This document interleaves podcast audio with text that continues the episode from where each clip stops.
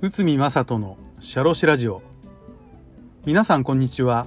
社会保険労務士の宇見正人です。この番組では私宇見が日常の業務や日常のマネジメントで感じたことをお話しております。今回は副業はどこまで制限できるのかということを解説いたします。まあ、副業兼業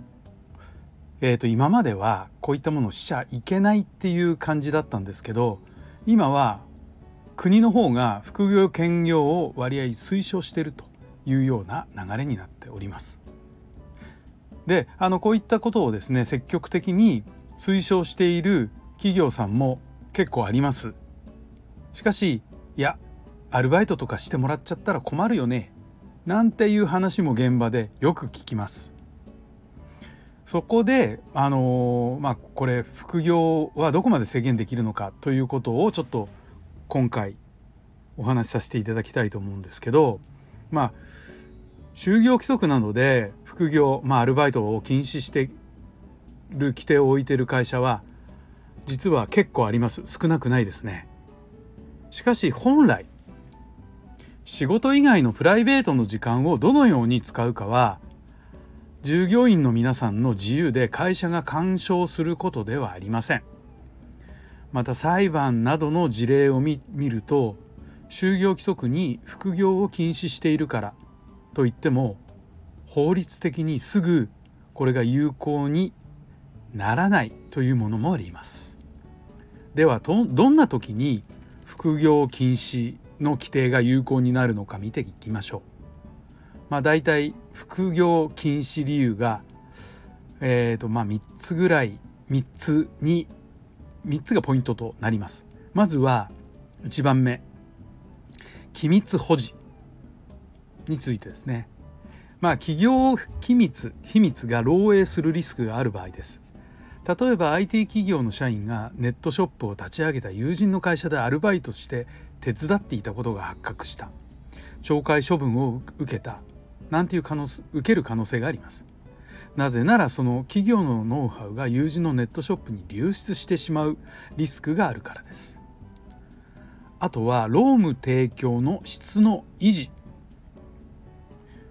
労務提供の質の低下が懸念される場合ですが長時間の副業をした結果疲労に疲労によって集中力を欠いたり作業効率が落ちたりしたら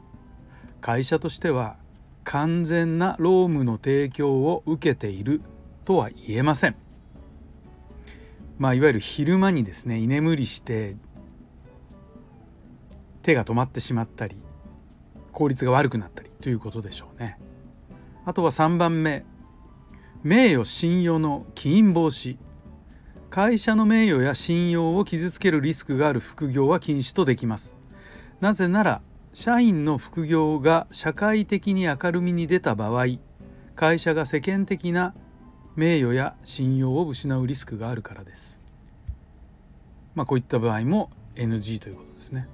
そして副業禁止で争われた裁判で多いのは2の労務提供の質の維持がほとんどです。えー、と1はですね今のところは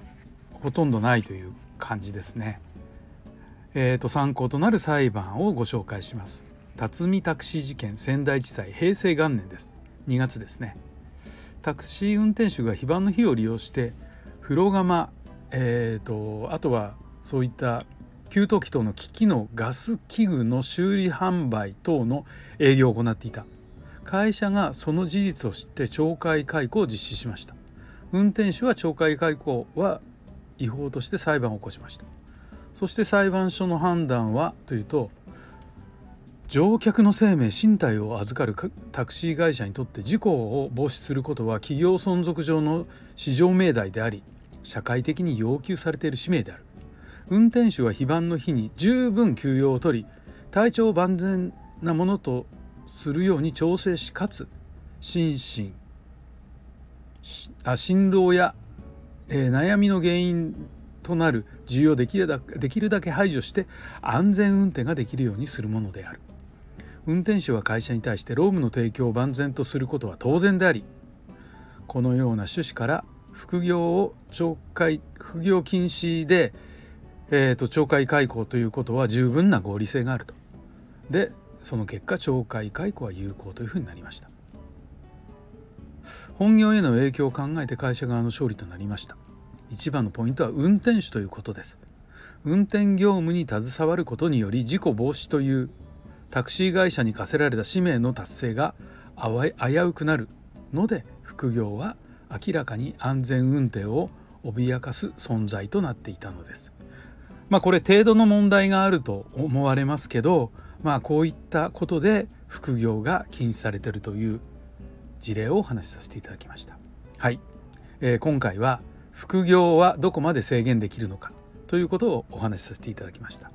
本日もお聴きいただきありがとうございました。